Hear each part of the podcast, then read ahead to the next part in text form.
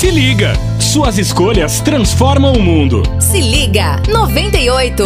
Colaboração Cidade da Gente. Estamos em um mundo cheio de informações. É tanta coisa que às vezes chega a ser cansativo e até desesperador.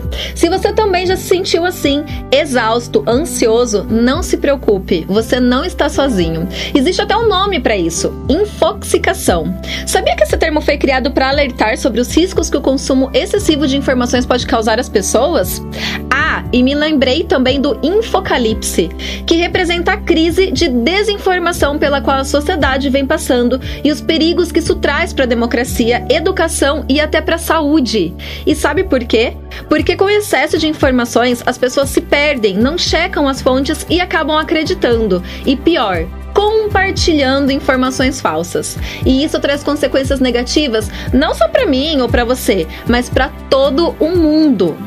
As eleições vêm aí e precisamos mais do que nunca entender a nossa responsabilidade como consumidor e produtor de conteúdo. Afinal, tem muita coisa falsa, antiética e enganosa circulando por aí. E a gente não vai querer ser lembrado como uma geração que não sabe sequer diferenciar uma informação verdadeira de uma falsa, né? E o que dizer do mico de compartilhar fake news e desinformação por aí? Porque não checou se veio de uma fonte confiável.